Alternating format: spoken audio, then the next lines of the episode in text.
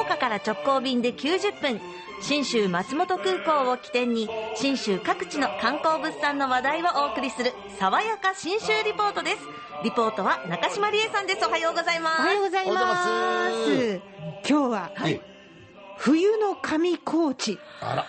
もう聞いただけで爽やかな。いや、でも、やっぱりが、爽やか。夏のね、あの、新緑と川の青と空の青と、そして残雪の白とは別で、もう空銀世界ですよね。正解、見ると思わず、恥ずかしながらこんな感じでした。はあ、これ雪の音だ。吹雪いてるんですね。霞んでほら神々しい感じになってる笠松さんやばい。これ涙出る。寒すぎて。いや、美しすぎて。えー、目の前の穂高連峰が美しすぎて、そういうことあちょっと風当たってたんですけど、さほど寒くなく、まさにちょっと待って、すごい。あ、湖に映った山までこれは初めて見ました。あ、これは泣くね。完全に真っ白、そして、でも岩のゴツゴツも分かるような山の形が目の前にドーンとそびえるんですよね。すごい。青空と白い山と穂高ってもうここ、あ、えっ、と、上高地か？上高地ですだから。穂高連峰ってこんな真っ白になるんですね。真っ白になる、そして、これであのピークのこう、ピキピキ、ピキピキって音がするような細かい凸凹も見えてて、もうなんともね、こんなの見たことで、本当、言葉を失っちゃったんですが、ここまで案内してくれたのが、上高地や乗鞍高原、それから乗鞍岳などで、えーいわゆるアルプス山岳橋エリアのアウトドアアクティビティを、まあ、提供してくれてます、リトルピークスというところのガイド、笠松学さんなんですが、はい。この私の、はーってなってる笠松さんに、こんなふうに説明してくれました。すごいんですよ。もうあ当たりの日に来ると冬の上高地はもう北アルプス目の前ですんで、めちゃくちゃ神々しいぐらい綺麗ですんで、なかなかないですよこんな当たりの日、うん、月に12回あるかどうか、えもうこと今年の運はもう今年早々に使い果たしましたので。ー、そんなラッキーなんだ。理恵さん持ってた。待ってた、めちゃめちゃ綺麗で、あのー今まで見たことのない山の姿、びっくりしちゃったんですが、実はあの上高地って、冬の間は閉山してるんです、うんうんあの夏場は車あのバスで上がれるんですが、その道が閉ざされてますんで、自力で歩いていきます。えー、歩いて行ったんですか？はい、釜トンネルと上高地トンネル、2つのトンネルの中をずんずん歩いて、でもね、30分ちょいぐらいで着くんですね。しかもトンネルの中なんですか？ところがね、え？トンネルの中で、たまたま私行った日は電気ついてたんですが、はい9割ぐらいかな、ついてるの。日によっては、えー半分ぐらいしかついてないこともあるんで、あのーちょっと怖いちゃんとラライト持っていかなきゃです、絶対自分で。ヘッドライトね。そうそうそうそう、はいはいはい、であのシャドウがね、えっと、標識に11%とか10%とかって書いてるぐらいなんで、一番きっついところは、今、私は階段を登ってるのかなっていう感じの足運びの坂道登りになる。あただ、思ったほど、あの滑るところも少なく、ガイドさんがついてくれるんで、こっち歩いてとか言ってくれるん安で非常に歩きやすかったんですよね。でもとにかく、その坂を登った後にある穂高連峰、この冬山の美しさ、なんとも言えない、すごいねって言ったら、笠松さん、こんな風にもおっしゃってました。山はねあれです。冬見た見るもんです。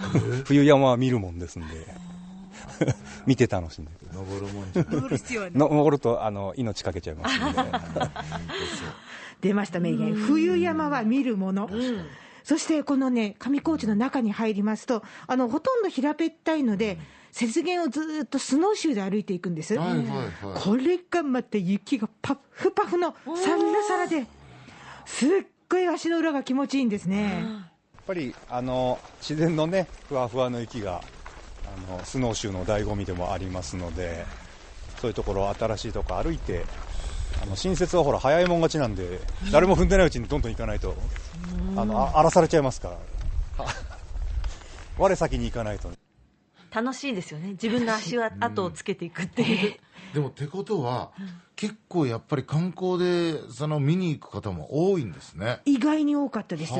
あ。私がすれ違っただけで10人ぐらいはいましたので、へー意外とであの、やっぱりガイドさんがいるといろんなことを教えてくれて、例えばその歩いてる間にはい。動物の足跡が、これはカモシカだねとか、これひょっとしたら工場だったんじゃないかっていうようなちっちゃい足跡見つけたりとか、すごい楽しいんですよね。さらに池みたいになって水が溜まっている時に、白くって粉々のお花みたいなものがあったんですよ。湖。が凍ってて、その上に白いお花が咲いてるみたいな。みたいでしょ？はい。これはあれだ。なんか、魚を食べたくてうん上から鳥が鳥がた。ツンツンツンツンツンツンってやったけど諦めそれかた逆かも。魚が、ちょっとこう、下からねつついた。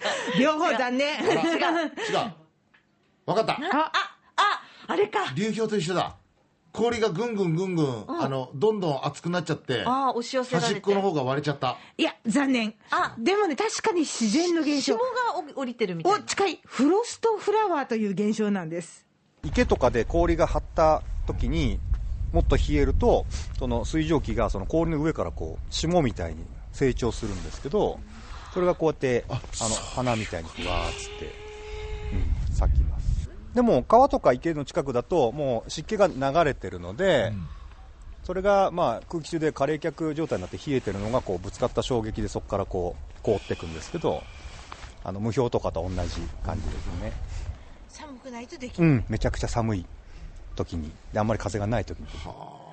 アナと雪の女王の世界みたいですね。まさにその通り、あの気温としてはですねマイナスの6度、7度ぐらいになってたんですが、体感的には福岡の1、2度ぐらい、風がないので、あの雪空気はキーンとしてますけど、意外に手袋途中なくてもいいんじゃないっていうぐらいの、あ動いてると感じになるんですよね。歩いてるとねどんどん暖かくもなってきて。とはいえね、あの本当、冬山に登山してる状態になるので、登山届も出しますし、あの知らないと、ここに立ち止まっちゃだめだよ、すぐ行ってっていう、やっぱ、雪崩が起きる可能性の場所もあるので、絶対ガイドさんと行くのが冬の上高地の大ルールだと私は思っております。はいはいこんな風にあの説明もしてくれました。実はそんなに、あの、冬山感はあるんですけど、そんなに敷居が高いわけじゃないので、山ほど。なんで、冬山感もありつつ、あの、冬のいい景色も楽しめるっていうのが、冬の上高地のね、いいポイントですね。うーん。今から出かけても私と同じ風景が見られるかもしれないし、見られなかったら真っ白の雪の中の上高地を歩き回って、次こそ山ってなるのが正解じゃないかと思います。えそしてそして、えーこんな風景、あなたにも届けたいということで、えー西日本新聞旅行とのコラボレーションツアーを考えております。えこの上高地とは反対側、東側のお山、天空のリゾート、美しが原高原と早春の信州を楽しむツアー、3月13、14、15の2泊3日でお出かけしてまいります。